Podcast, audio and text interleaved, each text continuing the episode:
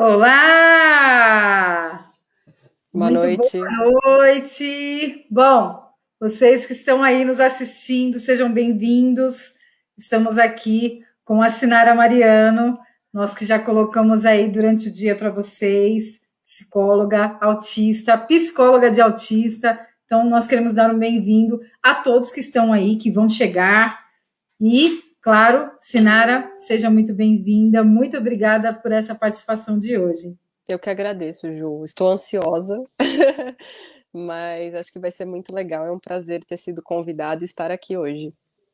Ai, que maravilha. Bom, nós come... iniciamos essa semana, né? É, a Semana do Autismo na sexta-feira.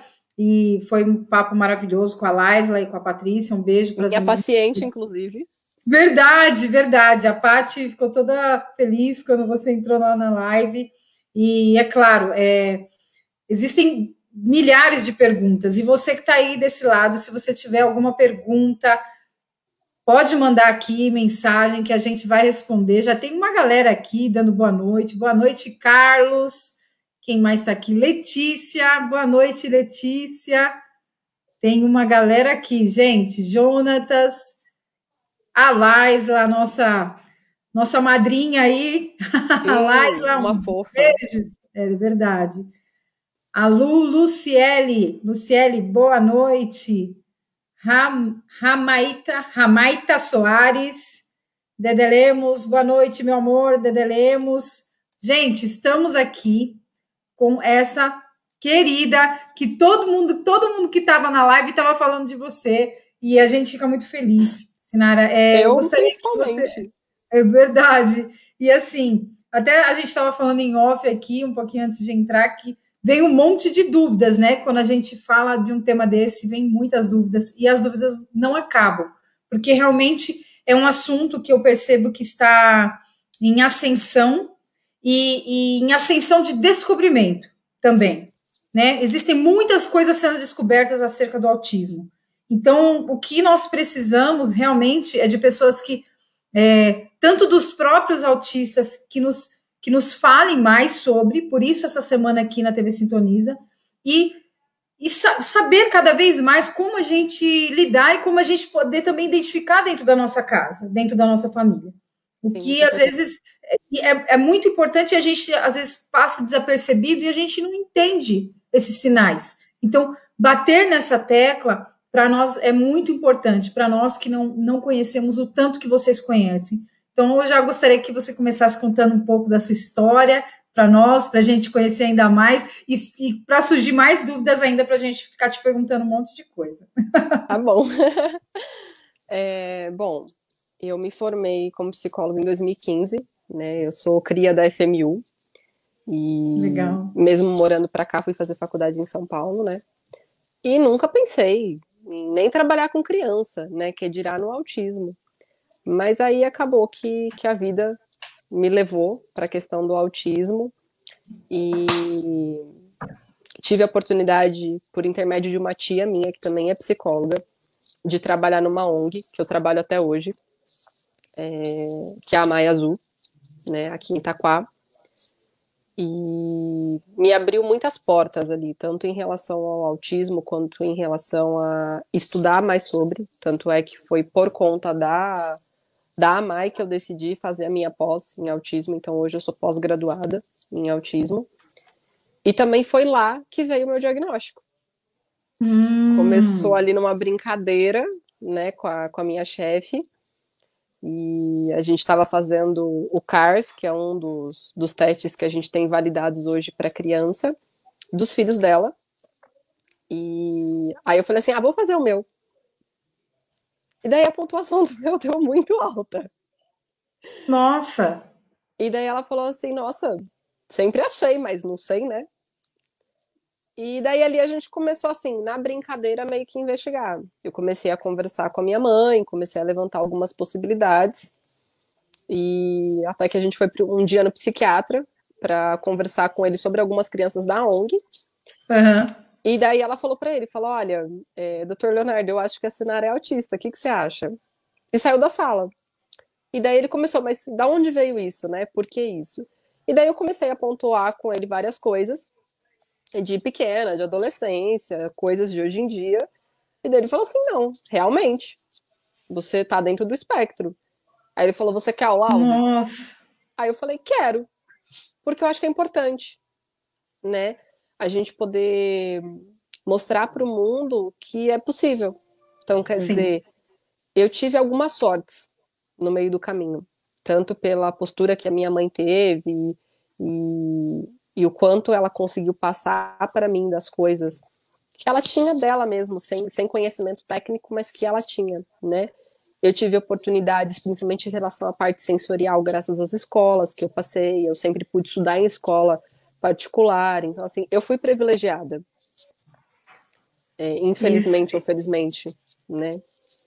É, é, por, é os dois lados, né? Infelizmente e felizmente, porque nem todo mundo tem essa esse privilégio de, de, de saber sobre si, né, de conhecer, e às vezes vive com algo pelo resto da vida e acaba, às vezes, indo embora dessa terra sem saber, sem saber. o porquê que sofria, né? O porquê que sofria porque não se conhecia. Né? Exato. Ou e... se acha estranho, acha que não faz Exato. sentido, não acha enquadra. que não se encaixa em lugar nenhum, não se enquadra em lugar nenhum, não uhum. consegue ter uma amizade, não consegue firmar um relacionamento. Isso porque não se entende, né? Então, é, e, e, como que você, por que, que você chegou a, a, querer fazer esse teste, né? Você, você via diferenças em você? O que, que você sentia?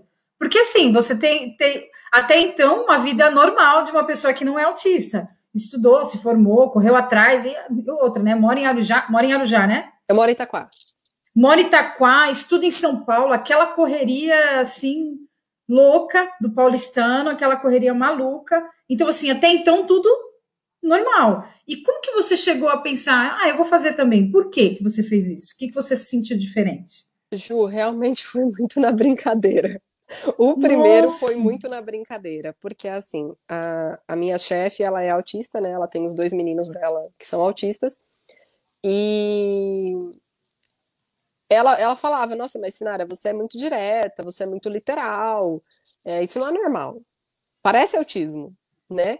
Mas por eu estar aí numa questão de um grau de suporte 1, passava, né? Então, que nem você falou, eu ia para São Paulo, fazia faculdade lá, isso não quer dizer que não houveram dificuldades. Então, assim, na faculdade, por exemplo, com 18, porque eu faço aniversário em janeiro. Então, eu fiz aniversário e entrei com 18, me formei no ensino médio com 17 e tal, né?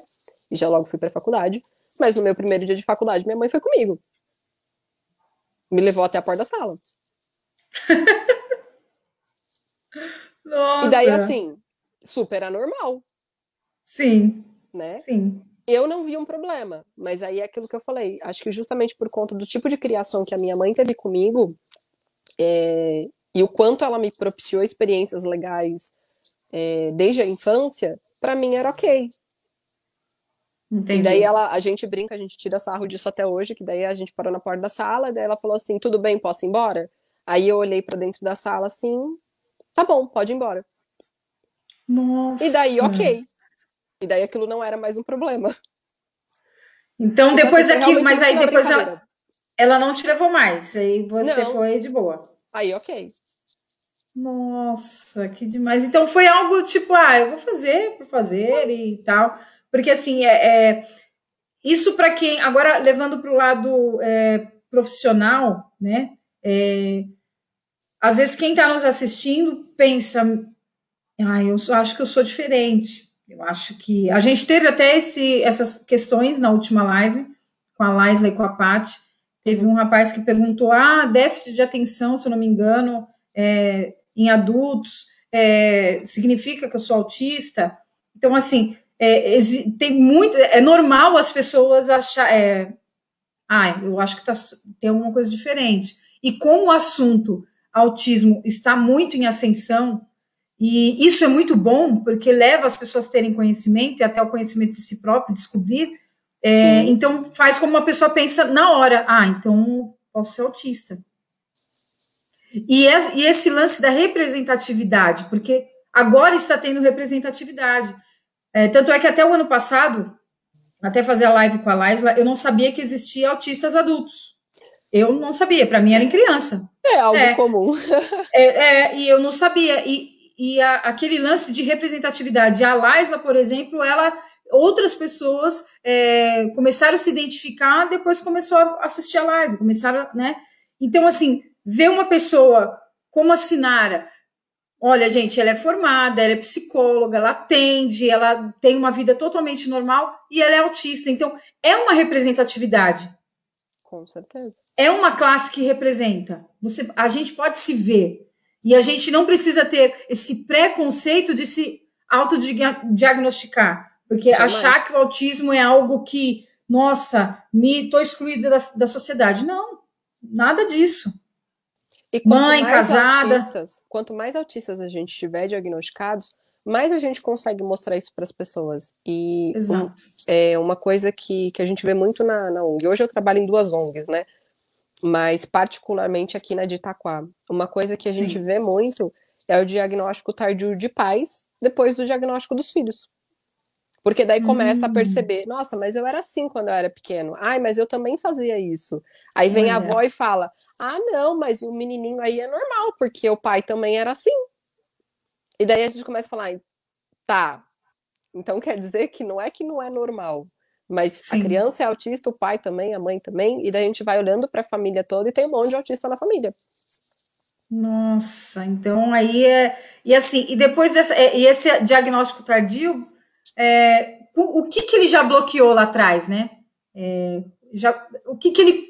O que, que ele é, evitou, não? O que, que ele cortou? Bloqueou mesmo lá atrás, Sim. por conta disso, por causa desse não diagnóstico, né? Então, é, esse assunto é um assunto é, que hoje a gente, a gente fica muito feliz em poder discutir, muito feliz. Uhum. Porque, assim, o autoconhecimento, ele é tudo, né? Até não só para o autista ou qualquer outra situação que a gente é, acha que possa enfrentar. Até a gente falou sobre também depressão, para a pessoa se identificar.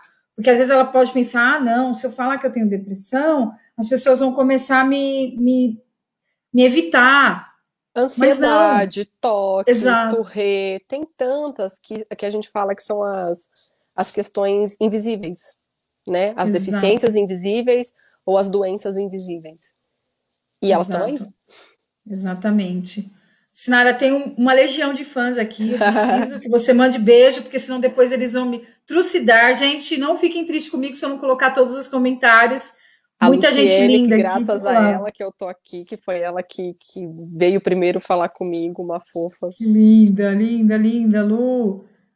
Olá, Lucas tem um comentário aqui do. Deixa eu mandar um beijo para ele que tá aqui, ó. O Felipe. Olá, Felipe. Boa noite. Eu sou autista. Boa noite, Ótimo. Felipe. Fica aí com a gente, acompanha a semana inteira com a gente aqui. É, se e vocês tiverem perguntas. Verdade. Ó, tem, ó, já tem aqui uma pessoa aqui, ó. Como faço para ter uma consulta contigo? A Clarissa. Bom, a, a doutora, a, a, a Calma, que ela vai deixar todos os contatos aqui. Vou colocar os contatos dela e vocês vão entrar em contato com a Sinara, com certeza. É, essa é a nós aqui como TV, é, nós queremos sim elevar esse assunto cada vez mais. E claro, os profissionais que passam por aqui, eles nunca serão desapercebidos e pode deixar todos os seus contatos aí. Espero que depois dessa live você tenha muitas, muitas, muitas consultas aí para fazer. Muitos mais autistas. muito, muito mais. Deixa eu te perguntar, o seu, ó, tem outra aqui, ó. Sinara, pessoa mais que especial. O Dani é uma fofa. Olá, ó, tem mais aqui a Érica. É mãe Olá, Érica. Que linda, linda, linda. Uh, aqui, a Andrea colocou. A pior invisibilidade é ouvir de um educador que a criança não tem não tem cara aparência, não tem, ah, aparentemente não tem cara de é. autista. Meu Deus. E autista tem seria? cara, né, gente? Então, o que seria isso, né? O que seria? Não, mas, mas aí isso é o retrato, Sinara. Eu não sei se você concorda. Se você não concordar, por favor, é, pode colocar a sua posição. Isso não é um retrato de um despreparo nessa informação? Por isso que é bom a gente estar tá sempre bombardeando essa informação, essa informação tem que estar latente na vida dos outros profissionais também, para que eles entendam que não tem cara, não tem cara. Então, na verdade, gente... é aquela coisa assim, né, Ju? É, eu acho que não tem nenhuma profissão da área da saúde hoje e da parte da educação, no caso dos professores, né, que fale sobre autismo na formação. A gente hum. vê assim, nenhuma pincelada. Hum. Então, assim, por exemplo, Grave. a psiquiatria, que deveria ser aí uma das áreas mais importantes, né, é, para a questão do diagnóstico, tudo. Tem um monte de psiquiatra que você chega lá e o psiquiatra fala: ah, não, não é autista, porque autista olha, não olha no olho. Ah, não, não é autista, porque autista não sei o quê. Um monte de preconceito que não cabe, que não existe. Se a pessoa estuda assim Sim. um pouquinho do que a gente tem hoje, ela já vai ver que não, que não é assim.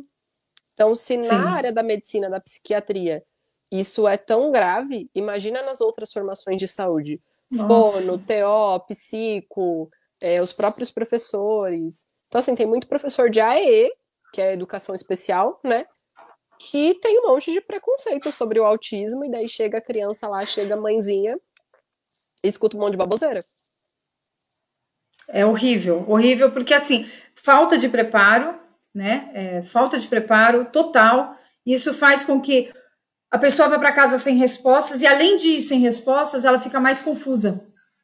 Triste, frustrada. Porque ela fica mais perdida, triste, frustrada. Por exemplo, para uma mãe. É, porque assim, se tem uma coisa. Você é mãe? Não. Você já é mãe? Sou mãe pet. Mas... mãe pet, mas se tem uma coisa frustrante, eu gostaria até que as mães que estão aí colocassem. Se tem uma coisa frustrante, a gente não ter controle sobre alguma situação que esteja acontecendo com o nosso filho. Porque a natureza da mãe é saber tudo. Sim. Essa é a natureza da mãe, é saber tudo. Se tem alguma coisa errada, se tá. É saber tudo. Tudo. Então, assim, agora uma mãe chega num profissional porque ela já está identificando algo totalmente estranho e que não é do conhecimento dela, ela chega no profissional e o profissional vai e vem com uma dessa. E aí? Então, para uma mãe é totalmente frustrante, é totalmente ruim. Agora, pergunta, gente, se vocês tiverem perguntas aí, coloquem aqui, mas uma pergunta que eu tenho para te fazer: o seu público-alvo é o autista ou não? Como não era, mas virou, né? Ah. Na verdade, assim, hoje eu só trabalho com autismo. É, eu tenho aí, acho que paciente particular eu devo ter umas quatro que não são autistas, mas o restante é tudo autismo. Então, tem as duas ONGs, uma em Ferraz, uma em Itaquá. As duas são focadas em atendimento só de autista. Sim. Uh, a maioria, criança e adolescente, tem alguns jovens adultos, mas são minoria.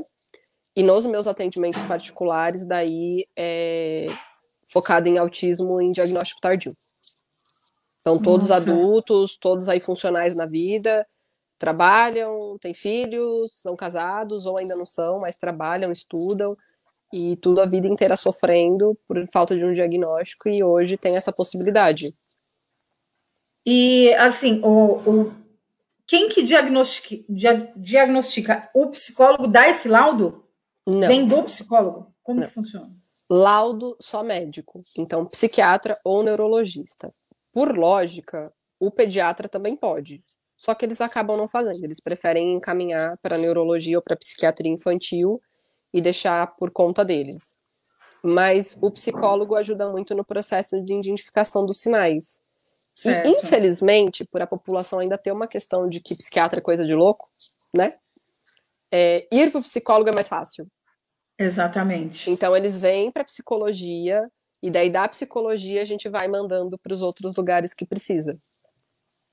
Ah, entendi. Então, para quem não sabe, é o neuro, né? Ou é psiquiatra. Médico, ou psiquiatra. Uhum. Mas o papel do psicólogo é totalmente importante para essa identificação, né? Porque Sim. é onde é, é onde a pessoa vai primeiro, né? É aquela, aquela barreira com a psiquiatria, então é onde a pessoa vai primeiro quando ela quer tentar se encontrar, né? Uhum.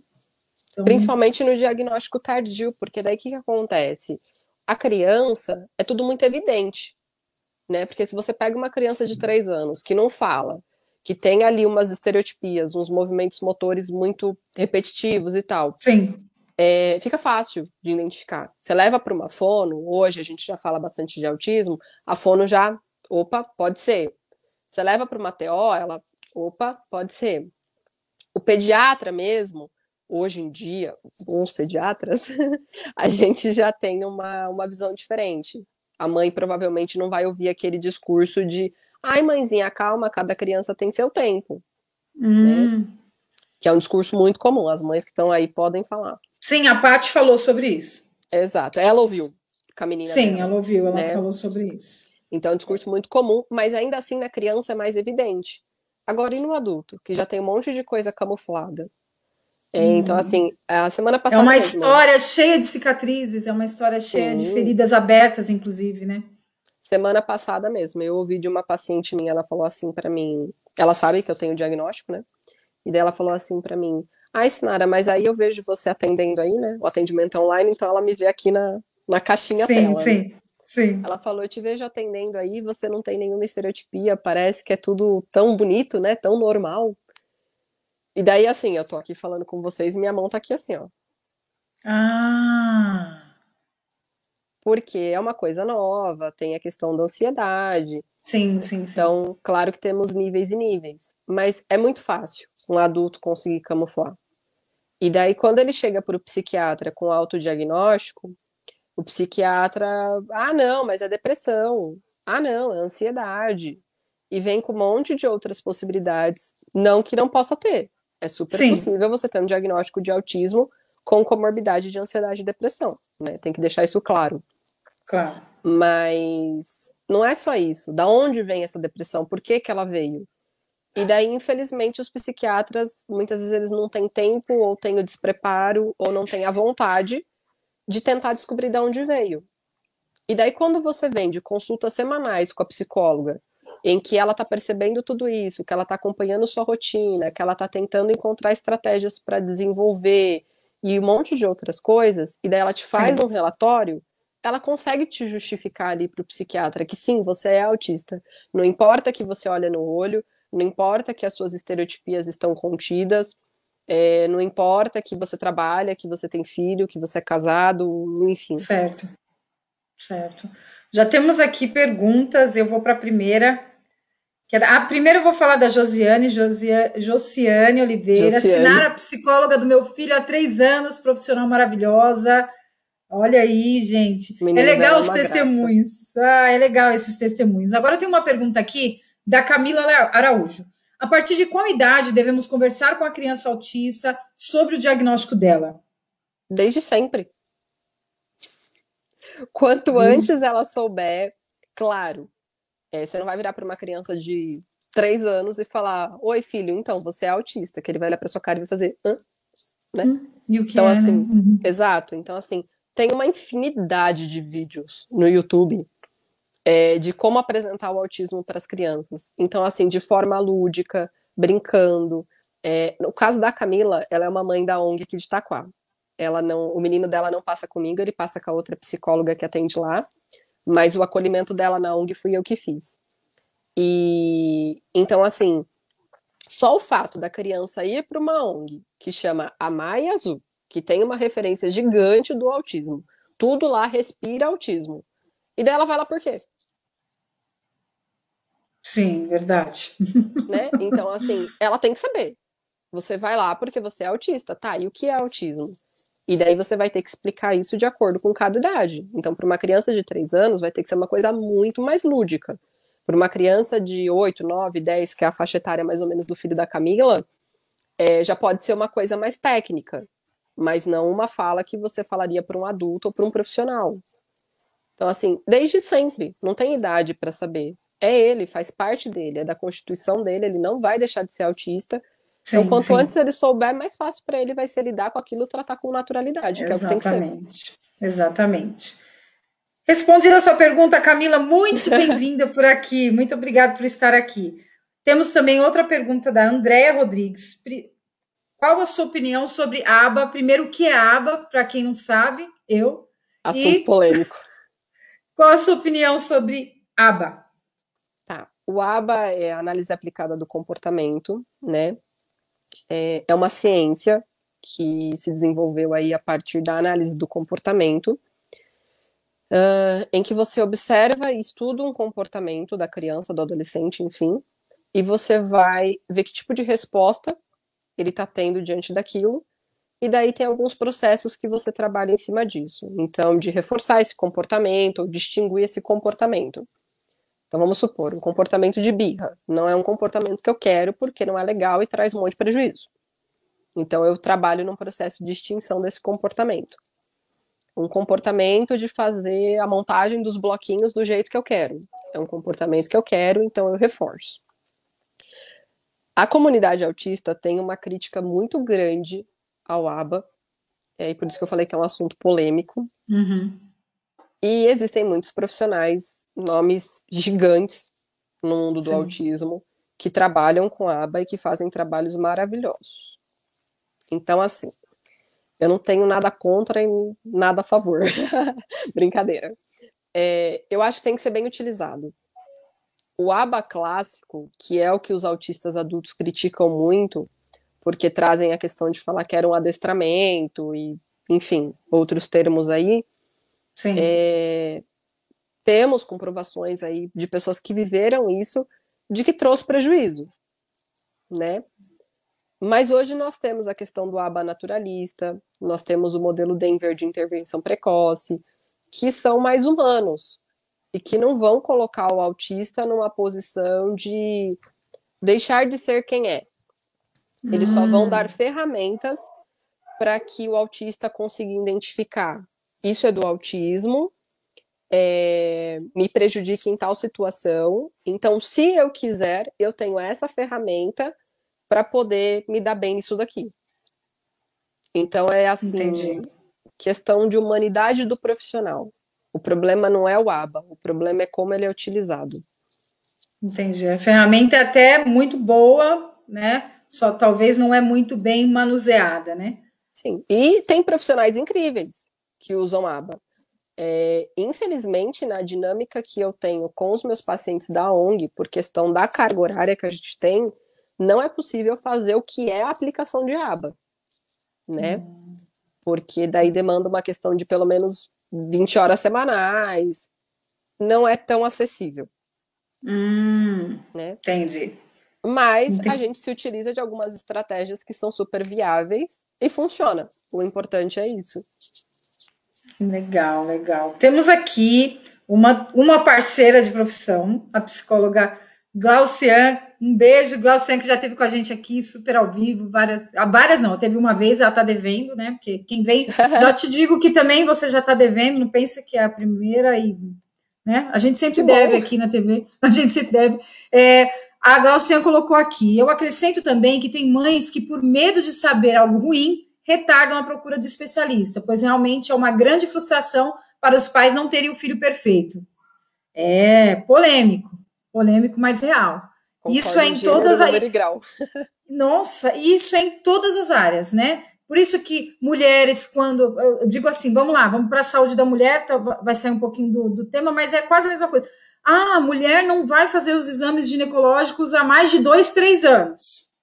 Aí ela vai lá, ela tá cheia de problema, aí ela fica triste, mas porque ela não fez periodicamente. Exato. Ou sentiu alguma coisa e não foi buscar para saber o que, que era, porque todo diagnóstico, quando ele é identificado no começo, é muito mais fácil de tratar, é muito mais fácil de lidar, e a gente sabe disso, né? E o pior de tudo, fica triste e daí não vai atrás.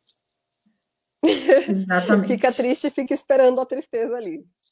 Exatamente, exatamente. É, mas no caso dos adultos, né, que você tem é, um, um, uma cartela de clientes adultos, é, eles foram procurar tardiamente, alguns vão procurar tardiamente, porque tem medo do diagnóstico ou porque realmente não sabiam que era assim. O que, que você sente quando você vai falar com eles?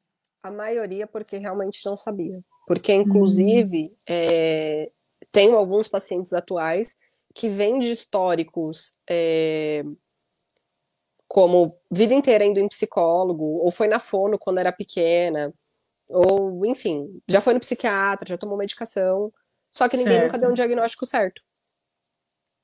Hum, e daí é chega muito... na fase adulta com um monte de sofrimento, um monte de carga, e daí começa é, YouTube, Facebook, é, e daí vai descobrindo por outras pessoas, e daí chega com autodiagnóstico. Entendi, entendi. A Laisla colocou aqui, bom, tem muito comentário, gente Ótima noite para vocês que estão entrando aí. Eu estou até perdida de tantos comentários que tem. é, simplesmente gratidão. Meu filho entrou na ONG sem falar e muito agressivo. Hoje fala e é uma criança dócil. Te amamos. Olha aqui. O Anthony é a coisa mais fofa. O Anthony é o filho que da Letícia. Ele é muito lindo. Ele é muito fofo.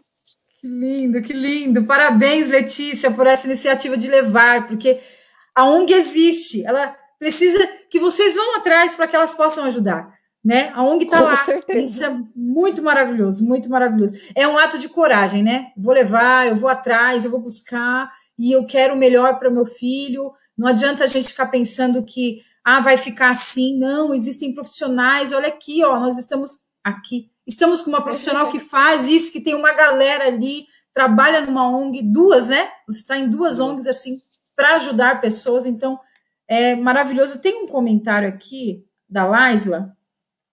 Ela colocou aqui. Fala um pouco, por favor, sobre psicologia. É comportal ou comportamental? Não comportamental. Sei, comportamental, se conhecer sobre o assunto. Você pode falar para gente? Posso. É, é, o que eu estava te explicando que o ABA vem da, da comportamental, né? Uhum. É, então, a psicologia comportamental é basicamente você olhar para o comportamento, então, o que a criança, o adolescente, o adulto, enfim, qualquer pessoa, está expressando é, o porquê, e você identificar o porquê daquele comportamento, então o que antecede ele e que tipo de resposta que você tem com aquilo. Então você certo. consegue trabalhar nessa resposta quando você entende essa dinâmica. Entendi. Por exemplo, você trabalha por quê? Adoro dar esse exemplo. Olha, hoje eu posso dizer, eu trabalho com o que eu gosto, mas eu trabalho para ganhar dinheiro e me sustentar, né? Exato. Então você trabalha o mês inteiro porque você sabe que no final do mês vai ter o seu dinheirinho ali. Sim. O seu salário, ele reforça o seu comportamento de trabalhar. O que antecede certo. a isso? Você quer comprar uma blusa diferente, você Sim. quer comprar um carro, você quer comprar uma casa, você quer comprar comida gostosa. Então, Sim. tem algo que você quer que te motiva a trabalhar para que você receba o dinheiro para poder comprar o que você quer. Então, aquele, psicologia... ciclo, aquele ciclo que tem que se encaixar, né? Perfeito. Então, a psicologia comportamental é basicamente isso. Você vai identificar o porquê aquele comportamento está acontecendo, da onde ele vem, e o que, que você pode fazer para modificar ele de forma funcional para aquela pessoa, para o seu paciente. Entendi, entendi. Que não é exclusiva Clarice... do autismo, né? Entendi, entendi. A Clarice até colocou: eu sinto resultados significativos no meu filho pelo método ABA. Legal, uma pessoa que está ali sendo beneficiada pelo método. Sim, com certeza deve é... ser um profissional bom. Verdade. Solange Prado, boa noite. Me chamo Solange e sou mãe de três autistas: Jefferson, Jamile e João Pedro. Olha, uma guerreirona aqui. Agora, com esse comentário dela, eu gostaria que você falasse um pouco para mim assim. É, ela não, não sei se ela é autista, acho que não, ela não colocou, ela, ela é mãe de autistas, mas imagina uma mãe, né? Três filhos autistas, não sei qual é a diferença de idade, mas como que é na cabeça de uma, é, de uma mãe ter os três? É mais fácil cuidar? Se tivesse um que não era, outro que é, é mais fácil? Como que é nessa, nessa situação? Olha, Ju, eu atendo uma mãe da ONG de Ferraz que ela tem trigêmeos. E certo. dois estão com diagnóstico já fechado, formal, e o terceiro a gente está investigando porque ele é mais quietinho, então ele acabou destoando um pouco dos outros, mas aí eu comecei a ver algumas coisas e eu falei, escuta, vamos, vamos olhar, né? E daí ela falou assim para mim: "Ah, se for também já vai tudo junto, porque já vivem juntos, já é mais fácil, já sei lidar com autista, acho que eu nem sei cuidar de uma criança pequena que não seja autista".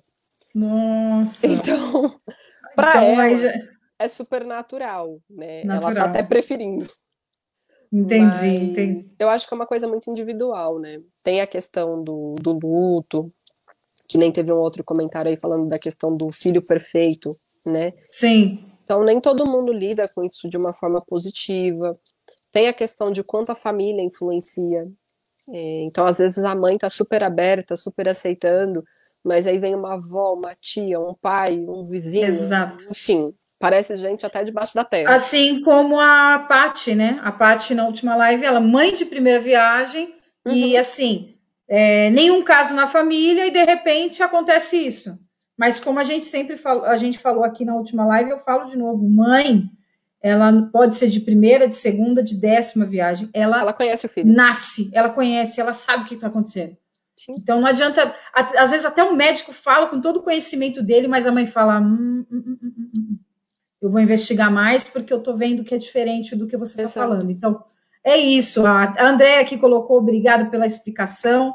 Gente, se tiver, a, ó, a Clarissa até é, colocou aqui também, tem muitos pais que têm preconceito, né? Tem. E aí por isso quer camuflar, né? É, nesse caso, é, eu até te pergunto, existe alguma situação que você se deparou de, de uma mãe que não aceitava o diagnóstico do filho e você acabar também tratando a mãe?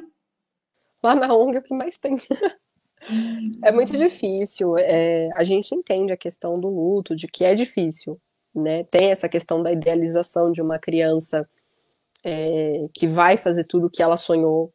Né? Às vezes não é nem a idealização da criança, é a idealização da mãe. Exato. E lidar com isso é complicado. Exato. Mas Exato. a gente sempre fala lá na ONG: vai jogar fora? Não vai, né? Você fala para mim que vai, tudo bem, mas não vai. Então, não vai. não vai jogar fora, então vamos cuidar. Né? Se cuidar, Exato. vai viver aí, vai trabalhar, vai estudar, vai casar, vai dirigir. Vai ser psicóloga, vai, vai aqui, ó, tá na MAI, vai aqui, ó, Isso. até a MAI tá aqui, ó a Mai está aqui, ó, a Associação Amai Azul tem orgulho de ter a Sinara como uma das nossas profissionais. Ai, que maravilhoso, gente. Minha chefe é autista maravilhosa. Autista? Sim. Ela tem Olha dois filhos legal. autistas e ela também é. Nossa, como que é o nome dela? Edni.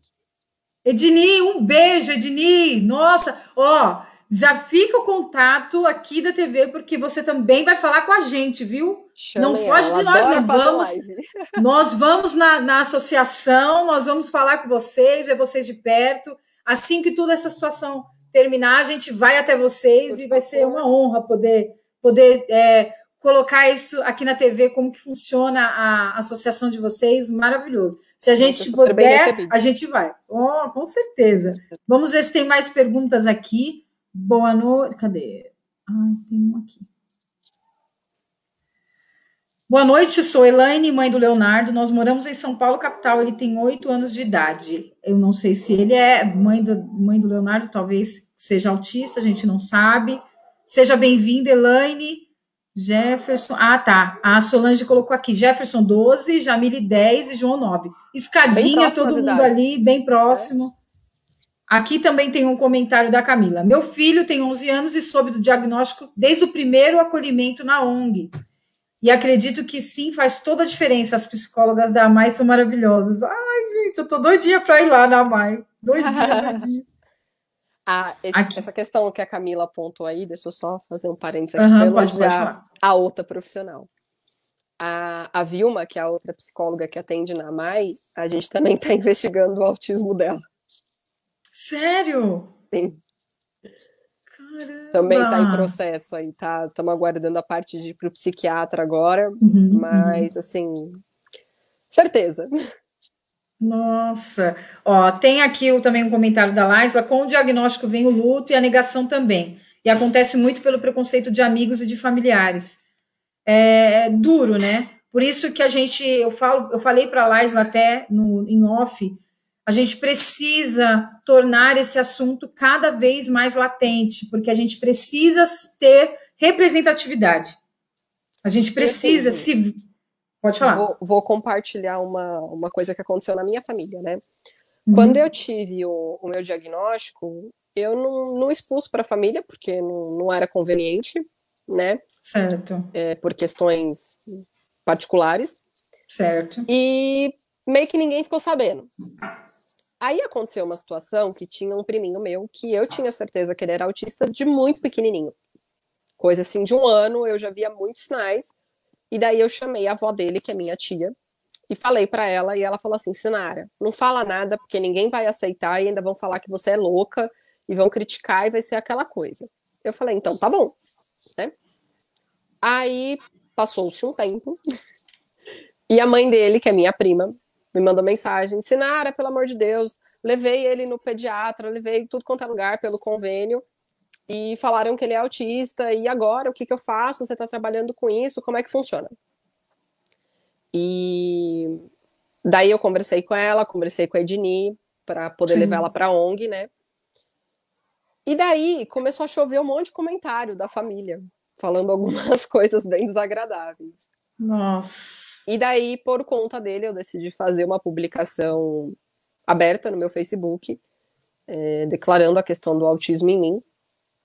E aí virou um buchicho, né? Hum. Na família. E daí isso hum. chegou para mim através da avó dele, que é a minha tia, que falou: Olha, Sinara, eu fiquei muito feliz de você ter colocado, porque muita gente estava criticando a questão do diagnóstico do Nick. E quando você foi falar, todo mundo engoliu. Então, assim, Nossa. né, que bonito. Para criticar o diagnóstico, que nem a Laisla falou, vem a questão do preconceito de uma criança cheio. Sim. Mas aí quando podiam vir criticar para mim, que daí eu vou ter boca para responder, para falar. Exato, exato, cadê? é isso que eu ia falar. Cadê? Exato. Exatamente. E ter que lidar com isso não é nada fácil, mesmo porque a criança, e assim, é, a criança não responde por si, mas e a mãe? E o pai, né? Eles, eles aguentam ali, né? Então, assim, empatia, que é aquela palavra que a gente só usa para escrever em textos, é. né? A gente só usa ela para escrever em textos ou nos nossos discursos. Ah, eu amo os pets. Ah, eu amo.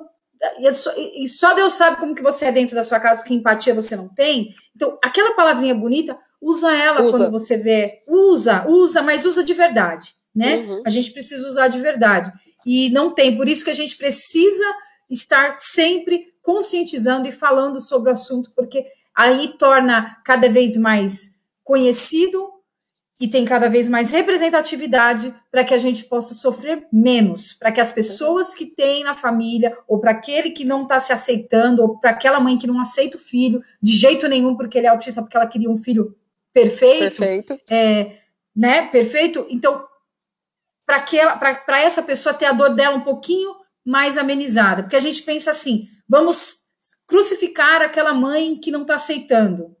Mas também não é por aí. A mãe também tem que ser entendida. Lógico, né? É um comportamento também aceitável. Porque Sim. o que, que tem a nossa cabeça como perfeição?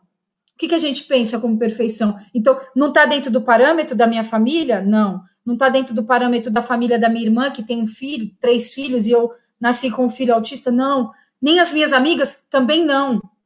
E agora? Então não é perfeito. Então aí bate aquela depressão. Então ela precisa de profissionais como essas profissionais que nós estamos aqui, essa associação que nós estamos vendo aqui, para que ela se identifique, para que ela sofra menos e que a dor dela seja ou, ou tirada ou amenizada, né? Sim. Verdade. Olha, tem muita gente aqui querendo. Eu vou mandar um abraço aqui, peraí, para Érica? Deixa eu ver aqui se é a Érica. Ah, Érica Samara, um abraço para você, um beijão. O Dedé Lemos também está aqui mandando um beijo, um abraço para você também. Daqui a pouco eu encontro o seu, o seu comentário. Olha aqui, a Solange já colocou aqui, até queria perguntar também o que, que é. é ela tem o Jefferson, que é moderado, a Jamília é leve e o, e o João é moderado. moderado. E o João com TDA TDAH, o que, que é isso? TDAH é o transtorno de déficit de atenção e hiperatividade.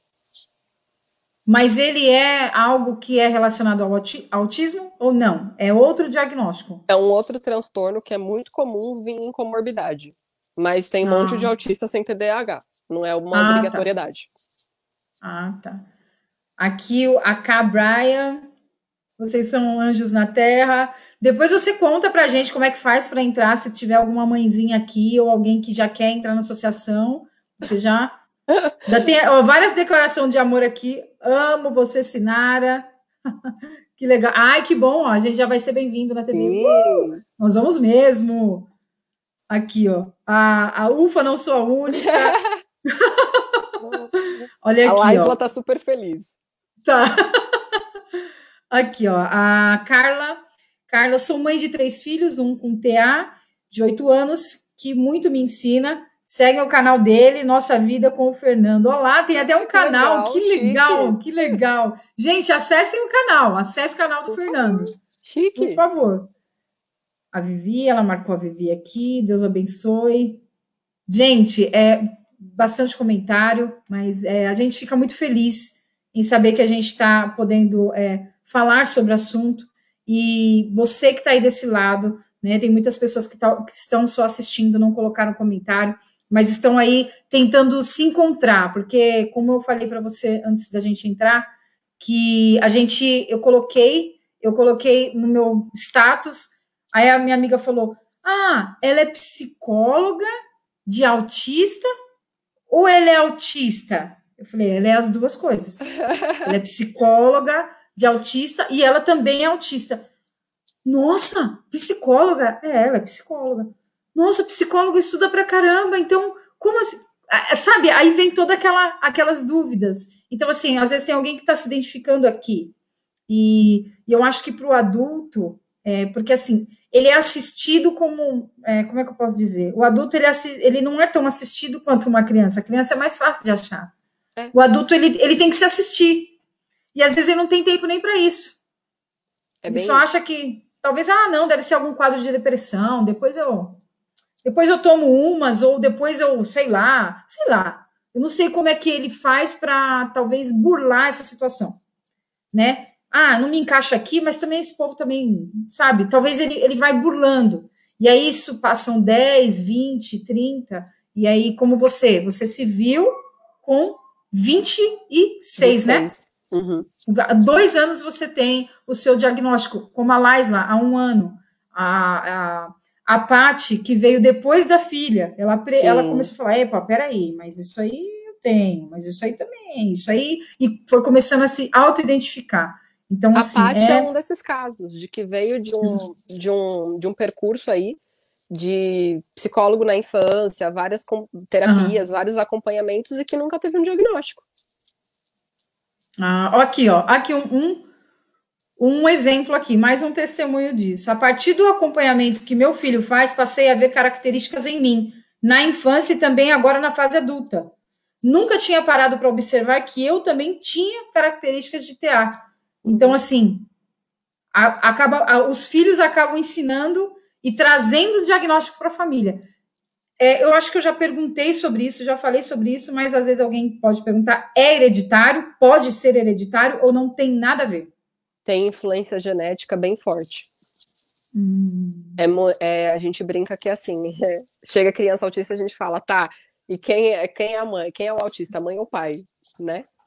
Ah, Porque é tá. é muito comum. Aí, assim, o que acontece? Nós temos uma coisinha que é o fenótipo ampliado do autismo. O que, que é o fenótipo ampliado do autismo? São pessoas que têm algumas características autísticas, mas elas não fecham o diagnóstico. Então, não, não tem tudo que precisa para falar, ah, esse aqui é autista. É, normalmente, essas pessoas, elas, normalmente não. Essas pessoas, elas carregam o gene do autismo. Então, cruzamento genética que a, de genética que a gente aprende lá no ensino médio, né? Sim. É, essas pessoas, elas carregam o gene do autismo e podem vir a ter filhos autistas se encontrarem com outra que também tem o gene. Então, gene ah. do autismo da mãe, gene do autismo do pai, junta criança autista. Ah. A outra possibilidade é um que carrega o gene com um autista. Certo. Junta e dá autismo. Não tem como. Então, assim, um autista com uma pessoa que nem carregue o gene não vai dar criança autista. Ah, entendi. Vai dar uma criança Bom. que carrega o gene. Então, podem vir a ter netos autistas. Hum, então, então te, tá no gene, pode vir em alguma das das gerações. Da, das gerações, das gerações, uhum. entendi. Entendi. Como um comentário, uma hashtag aqui que eu achei maravilhosa. Autista sim, incapaz não. Aliás, incapaz nunca, né? Porque assim, eu já eu comecei a saber do assunto como autista mãe, empresária, que é a Laisla, tudo. Quando ela falou para mim que ela era tudo isso, e era autista, eu falei, não, peraí. Como assim? Como assim? Não, peraí.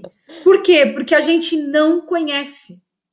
Porque a gente não conhece. Então, hoje, para mim, é super natural. Autista, uhum. formado, psicólogo. Amanhã eu vou conversar com, com três caras tops, assim. Palestrante, teólogo, músico. E como hoje eu estou conversando com uma psicóloga, e assim, cara, é incapaz é nunca, né? Não existe nem isso para o incapaz, porque assim é, é muito, é muito, tá muito longe de ser incapaz, muito longe mesmo. E, e é uma coisa que é legal, Ju, que assim, é, quando a gente tem uma mãe de uma criança pequena, 3, 4, 5 anos, né? Que tá com um diagnóstico aí dessa faixa etária, ou às vezes até menor, e ela já vem com essa visão e já começa a trabalhar essa criança nisso, essa criança vai ser sucesso no futuro. Não tem outra. Hum. Ela vai ser sucesso. Porque ela teve uma mãe ali por trás dela que incentivou ela a incapaz nunca. Exato. Agora, se é uma mãe que tem aquele bloqueio mental de que fica enrolando para ir atrás de ajuda, que não consegue entender, ou que, ah, não vou jogar o filho fora, mas deixa ele aqui escondidinho, porque daí ninguém vai ver que ele é autista.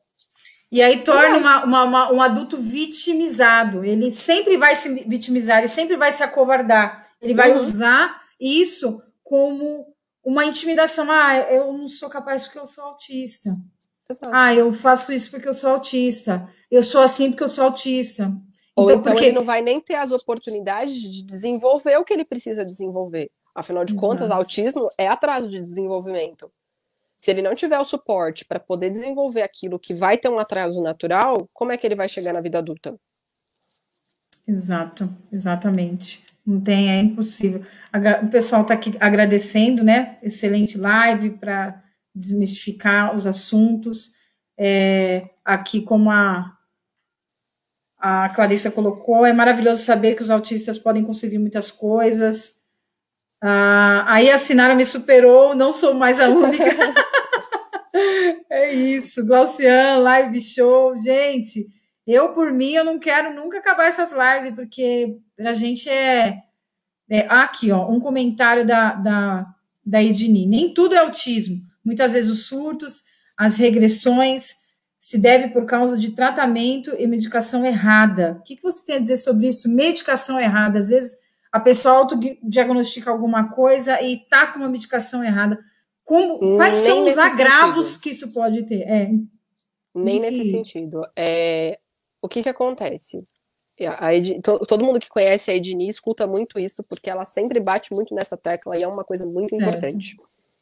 O psiquiatra tá lá porque ele estudou, gente. Ele fez cinco anos de medicina, três anos de residência, é, teve diversos pacientes para chegar onde ele chegou no mínimo. Fora os cursos, as especializações e tantas outras coisas. Ele sabe o que ele está falando. É claro que temos profissionais e profissionais, e a gente tem que Sim. saber enxergar isso, né? Mas um profissional bom, ele sabe o que ele está falando. Aí, ele vai lá, passa a medicação, a pessoa ou a mãe da, da criança. Ah, não, mas eu não vou tomar, não, porque eu acho que eu não preciso. Você foi lá no psiquiatra fazer o quê, então? Né? Ou, ah, eu não vou tomar esse aqui, vou tomar o que a vizinha me receitou, porque a vizinha tomou e foi bom para ela. Ai, ai. É claro que medicação não é fórmula certa. O psiquiatra pode te dar aquele remédio achando que vai ser mil maravilhas, que vai ser super funcional. E não vai, porque cada corpo reage de um jeito. Aí você volta nele e fala: Ó, oh, doutor, esse aqui não funcionou. E ele vai te dar outro. Não é para ir na da vizinha, não é para parar de tomar e nunca mais voltar, não é para tomar o dobro porque você acha que o dobro vai funcionar. Sim. Né? Entendi. Então, essa questão da medicação, nesse ponto, é muito importante. E outro ponto é a questão de dopar. Então, passa um monte de hum. medicação que dopa a criança, a mãe não vai querer dar mesmo. Né? Então, não existe medicação pro autismo, mas tem uma infinidade de medicações que a gente já sabe que elas funcionam melhor que elas têm uma valia maior na questão do autismo. Então, o psiquiatra, quando ele vai receitar, se ele não conhece, pesquisa. Não é feio falar, olha, eu não sou especialista, eu não sei, então eu vou pesquisar e você volta aqui para buscar sua receita. Já tive Exato. pacientes que passaram por isso e achei incrível. O psiquiatra hoje é meu parceiro, tô indicando ele para todo mundo. Porque Olha, ele teve legal. a humildade de falar: eu não sou especialista, eu não sei, então eu vou pesquisar para poder te passar uma medicação que vai te ajudar. Nossa, maravilhoso! Parabéns para uhum. esse profissional. Ele é maravilhoso. É, tem, tem, uma, tem uma, uma curiosidade aqui da Carla. Fantástica essa explicação do gene. Mais didático impossível. Se eu e o meu marido temos o gene, porque dos meus três filhos só um está no diagnóstico, Porque só um tá no diagnóstico? Fiquei curiosa. Ai, gente, daí eu precisava de um papel e eu não tenho. Peraí. Não, não tenho papel aqui. Mas basicamente assim, ó. São possibilidades. Então vamos imaginar assim que você, Carla, e o seu marido ambos carreguem o gene. A gente vai falar que o gene do autismo é o recessivo, então vai ser o Azinho, minúsculo.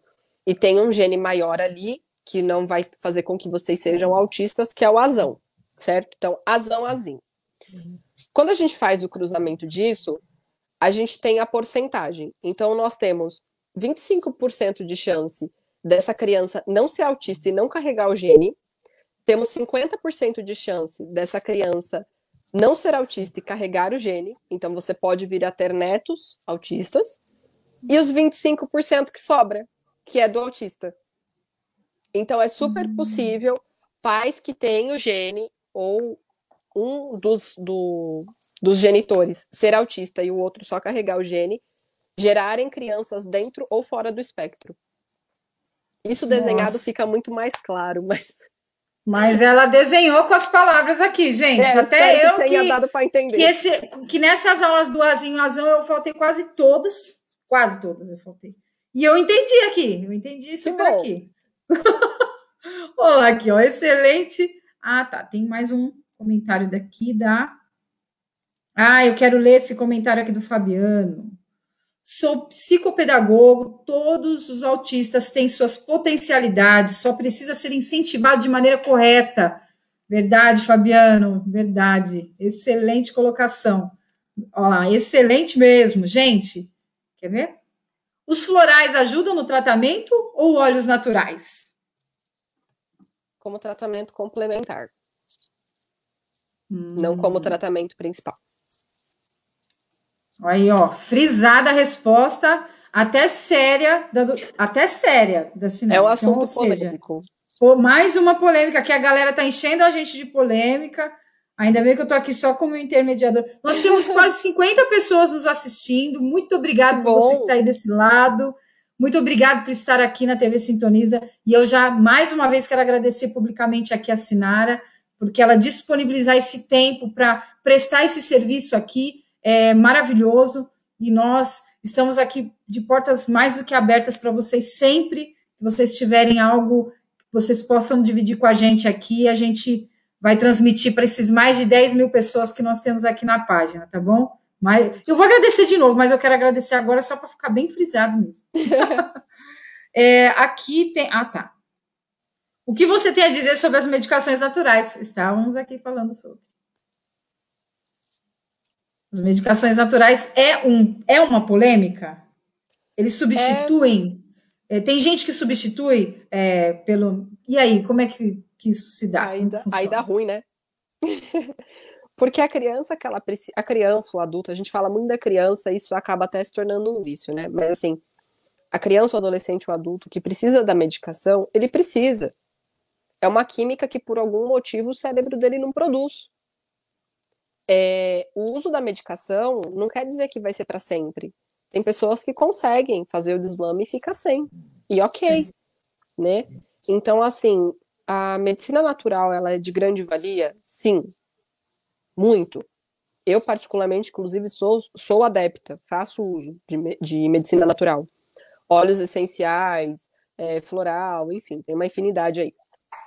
Mas a gente não pode descartar que a medicina alopática, que é os medicamentos tradicionais de farmácia que a gente conhece, eles têm um efeito diferenciado em questão de agilidade, em questão de que eles conseguem é, traduzir a química do nosso cérebro de uma forma muito mais perfeita. Então é diferente de um óleo essencial ou de alguma outra coisa que talvez vá precisar de uma combinação e que talvez encontrar essa combinação vai demorar. Então tudo isso influencia. Como é que você vai ensinar comportamentos esperados por uma criança, ou como é que você vai ajudar um adulto a se ajustar no trabalho, se ele está ali surtando, e daí você vai esperar o óleo essencial fazer um efeito, trabalhar, para daí você trabalhar com ele. Né? Então a gente tem que saber ver tudo. Exatamente, exatamente. Até tem aqui uma mãezinha. Meu filho era muito ansioso depois da medicação, ele melhorou muito. No caso da Paty, a Paty falou a mesma coisa, que a uhum. medicação, uhum. o combo, a união dos remédios, a união das substâncias fizeram muito bem para a filha dela. Então, é, realmente, gente, os profissionais estão ali para ajudar, para serem usados. Para serem usados, exatamente. Já temos até um comentário aqui da Amaita, ou Ramaita. É, vejo que a, que a sua ONG é de Itaquaquecetuba, que se mostra em excelência. Em Arujá, necessitamos desse suporte para crianças e adolescentes e para as mães. Atendo famílias perdidas por falta de atendimento adequado, onde todos sofrem na família. Exatamente, aqui em Arujá seria maravilhoso uma associação assim, que pudesse atender as pessoas daqui, porque é, todo lugar tem. E todo lugar tem uma família que também sofre por conta de toda essa atmosfera que envolve é preconceito, é não aceitação, é, são várias coisas, então é um tratamento para todo mundo, né? Acaba sendo para todo mundo. É, a Laisa está aqui, chegou a 50, até passou dos 50.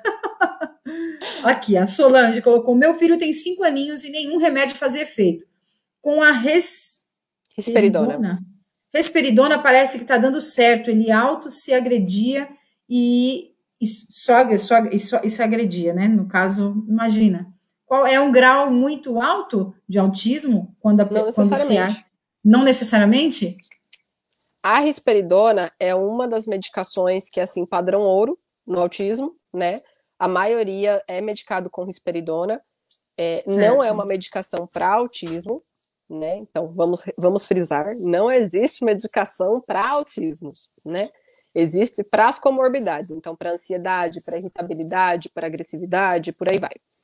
E a risperidona é uma das medicações que é padrão ouro nessa nessa parte. Ah, entendi. É, até a Solange colocou, faço as palavras da Maita Soares, as minhas também, moro aqui em Arujá. É, realmente, a gente precisa de um, de um trabalho assim como esse que está sendo feito em Itaquá, aqui também, com certeza. É... Inclusive, deixo aí, gente, pesquisem a história da Maia Azul, né? A Mai tem uma história muito bonita. É, tem, tem no site, tem no Facebook, depois vocês podem procurar a, a Edni que estava aí comentando a história da Maia é uma história digna de ser, de ser vista e conhecida. E, e, ah, você fala um pouco assim sobre como que faço, né? Como que a gente faz? Só atende o pessoal de Itaquá? Como que funciona se alguém daqui de Arujá quiser levar o seu filho ou até mesmo ir até a associação? Trata também dos adultos? Como que como que funciona lá? É, vou falar das duas que daí já engloba acho que Alto Tietê inteiro. Ok. Né? porque uma em Ferraz, a outra em Itaquá, então, por exemplo, Mogi, Poá é mais perto Ferraz. Sim. Arujá, acho que fica mais perto Itaquá, né? Itaquá. É, Itaquá. Aqui na ONG de Itaquá, que é a AMAI, infelizmente estamos sem vagas, porque não temos nenhum tipo de apoio do poder público, então a gente meio que sobrevive ali aos trancos e barrancos às Nossa. vezes, né? Edni sofre muito, é, eu e a Dani, que é a mãezinha que estava comentando aí também, a gente já, já corre aí com ela tem três anos, mas a Maia Azul são seis anos de história, de início se eu estiver errada não me xinga. É... Então, assim, é sobrevivência. Hoje lá são 100 atendidos, entre autistas, é, mães que vieram com diagnóstico tardio, enfim. E infelizmente não temos vaga. Mas vira e mexe aparece. Então, assim, é realmente ficar ligando, insistindo. Eu preciso de vaga. Preciso de alguma vaga? Sim. Tem uma vaga para mim? Né? É... Em Ferraz, tá com vaga aberta. Então, para quem for ali da disponibilidade de, de conseguir para Ferraz, pode procurar a Amafev. Então, A-M-A-F-V, né? Amafev. É, quem administra lá é a dona Sueli, que é mãe de um autista severo adulto. O filho da dona Sueli tem 36 anos, se eu não me engano. Ele é autista severo, ele não fala, tem bastante questão de agressividade, de ansiedade, por aí vai. E é uma super mãe também, que montou lá a associação e vai sobrevivendo aos trancos e barrancos, né? Com doação, com ajuda, com incentivo, sim, sim. mas também sem nenhum tipo de, de apoio do poder público. É, em ambas eu atuo como psicóloga, tenho outros profissionais maravilhosos nas duas. É, então, assim, aqui no Alto Tietê, as referências que temos são as duas. A Amafeb, infelizmente, não pega sem laudo, porque eles não têm psiquiatra que atende. A mais, sim, que é o Dr. Leonardo Maranhão, que inclusive é de Mogi, um psiquiatra excelente, que inclusive deu meu diagnóstico e que ele faz o. ele atua de forma voluntária com, com os diagnósticos na AMAI. Olha, tem um comentário aqui da Ramaita. Triste uma ONG não ter apoio do poder público. Já procurou o fundo do CMDCA na cidade, Sinara? Aí eu acho que não sei se é uma pergunta mais técnica para ser por ser respondida pela Edni. Talvez é, seja um órgão que ajude é, associações, eu não sei. É, o CMDC é o Conselho Municipal da Criança e do Adolescente. Uhum. Já foi procurado, tem questão de jogo político.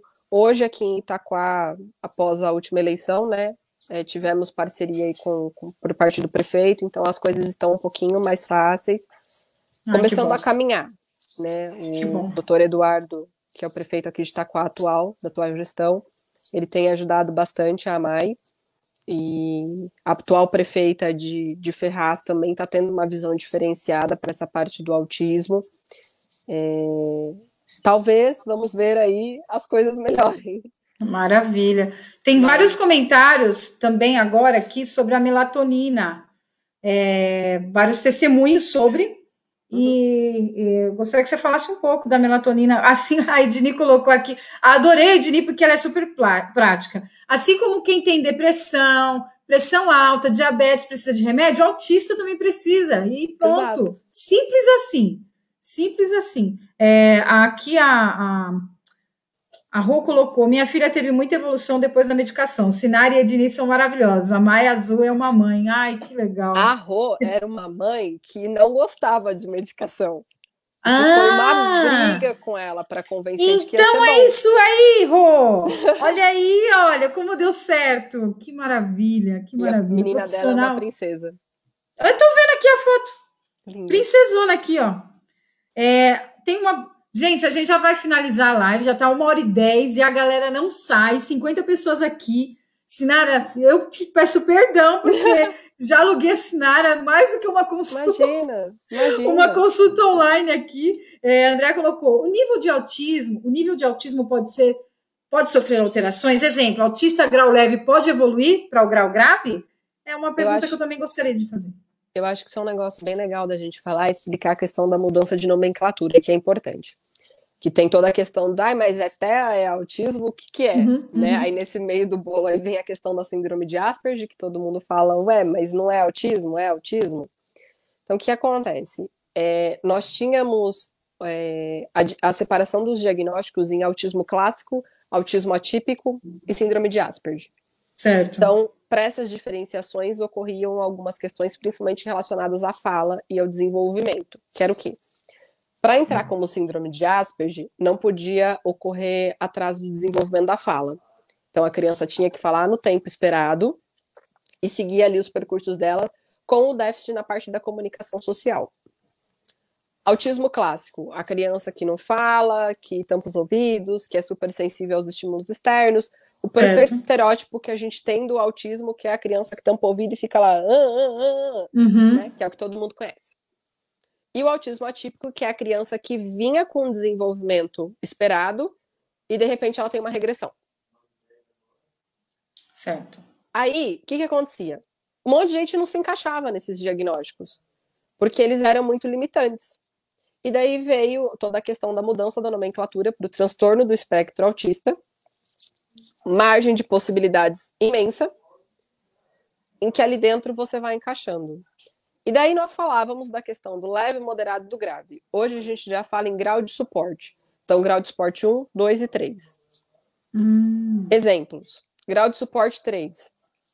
É, se eu deixar a, o autista ali sozinho, ele vai morrer de fome, ele não vai tomar banho, não vai acontecer nada, porque ele precisa de uma pessoa que esteja ali para fazer aquilo tudo por ele. Certo. Tá? Grau de suporte 2. Essa pessoa precisa de algum tipo de apoio, algum tipo de ajuda. Então, por exemplo, ela não sai sozinha, ela precisa ter sempre alguém para acompanhar ela. É, ela consegue dar conta da casa, mas com algumas limitações. É, podem ser mães que têm filhos, mas que talvez vão precisar de algum suporte ali para estar tá auxiliando. Uhum. Por aí vai. É, grau de suporte 1. A pessoa dá conta de fazer as coisas com dificuldade, mas ela dá conta, sozinha. ela pode precisar de um apoio, por exemplo, do psicólogo, da medicação, do psiquiatra, mas de uma forma geral ela consegue administrar a vida dela. Aí a pergunta da, da Andrea é se pode Sim. transitar. Pode. Hum. Sem medicação, uma criança leve pode ir para o moderado, sem acompanhamento, um moderado pode ir para o grave, da mesma forma que um grave, bem acompanhado, bem assistido, bem amparado, pode ir para um leve, para um grau de suporte 1. Então, tudo vem do cuidado e de como que é administrado, né? Exato. É, tem, também tem um comentário aqui da Ednil. O atual prefeito tem nos ajudado muito, inclusive reformou nossa sede. É, estamos fechando um convênio com a prefeitura e, se der, irei para mais uns 50 autistas, pegar mais uns 50 autistas. Olha que maravilha! Tá parabéns aí, Taquá. parabéns, parabéns por amparar a Maia Azul. Parabéns mesmo. É, que isso sirva de exemplo aqui para a nossa cidade de Arujá também. Precisamos de uma associação assim, que eu tenho certeza que vai atender e vai ajudar muitas outras pessoas, que vocês também atendem de outras cidades, né? Então, por que não mais um lugar para ter e atender outras cidades e atender é, é, o Alto Tietê, saber que Sim. o Alto Tietê está amparado, entendeu? Isso é maravilhoso mesmo. Parabéns aí. E uma coisa, uma coisa importante, acho, Ju, de comentar é que tanto a MAI quanto a Mafev atende pessoas de São Paulo. Nossa! Sim. Nossa, de São Paulo, capital também. Para você ver o, o nível que é o, o despreparo nos atendimentos Sim. e muitas vezes até o descaso que a pessoa vem de São Paulo para cá para poder ter esse atendimento. Exato, exatamente isso. É, vou falar, vou, vou ler um, um, um, comentário que também é que é o que eu também estou sentindo, emocionada com essa live, perfeita. Eu, sinceramente, eu acho que todo mundo está aqui a mesma coisa. É, eu fico, eu tô passada com a explicação muito didática. Você não quer, você nunca quis ser professora, não? Só para. Já, já fiz dois anos Meu de pedagogia. Deus, você explica muito como professora, assim, parece muito professor explicando. Se tivesse um quadro, já era, gente. A próxima vai ter que ter um quadro, eu vou falar para vocês. Tragam papel e caneta, porque Isso. a psicóloga a professora Sinara tá com a gente.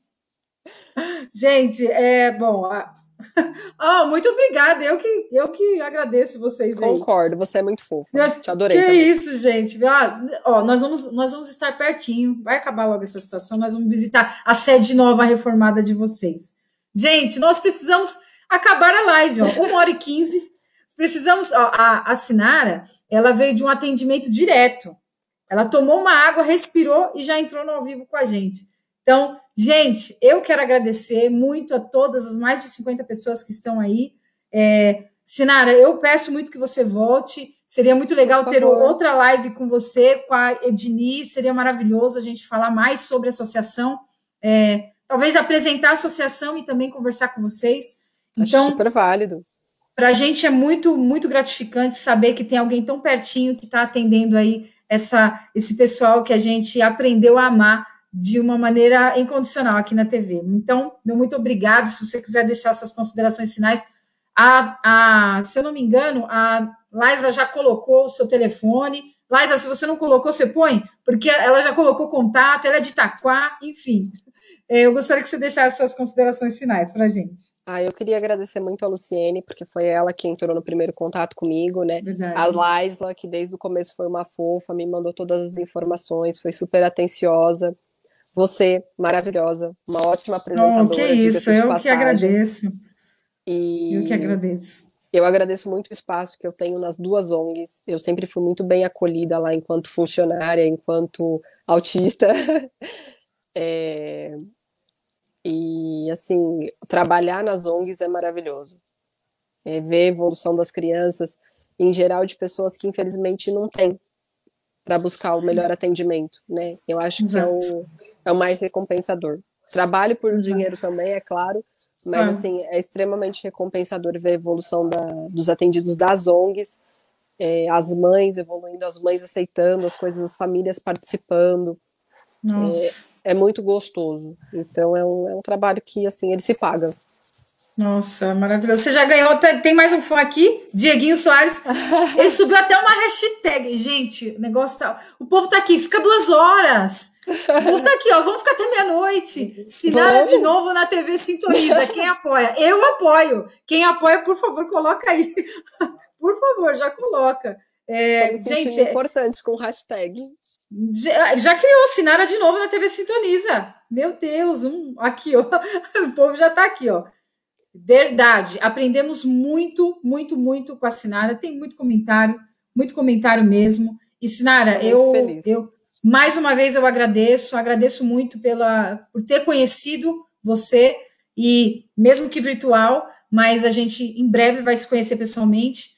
Para nós, é, como eu falo, para é, a gente só pode é, tornar algo é, relevante quando a gente começa a divulgar. Não é porque eu sou publicitária, não mas a divulgação e a propagação é a alma do negócio, Concordo. seja ele qual for. Se a gente quer tornar uma notícia, um assunto bem falado e conhecido, a gente precisa divulgar.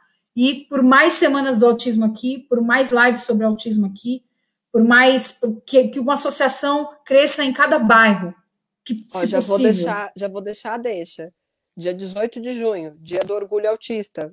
Ah, opa, opa, você já sabe onde você vai estar, né? Você já é sabe importante. onde você vai estar, né? No dia 18.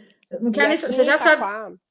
É, é. Graças a um vereador aí que a Edine bateu o pé com ele lá, insistiu e conseguiu o dia municipal de conscientização do autismo aqui em Itaquá, que, que é o dia 27 de agosto, que inclusive também é dia do psicólogo. Nossa, que legal! Então, Sim. junho, junho, dia 18 de junho, é o dia. Isso, do orgulho ah, autista. Do orgulho autista. Então, você já sabe onde você vai estar. Eu sei que você vai estar na associação e, gente, e vai estar aqui também ao mesmo tempo. Acabou Bora. lá, você vem para cá. E é isso. Bora. Gente, muito obrigada, muito obrigada a todos. E eu te espero nas próximas lives. Muito obrigada mesmo, Sinara.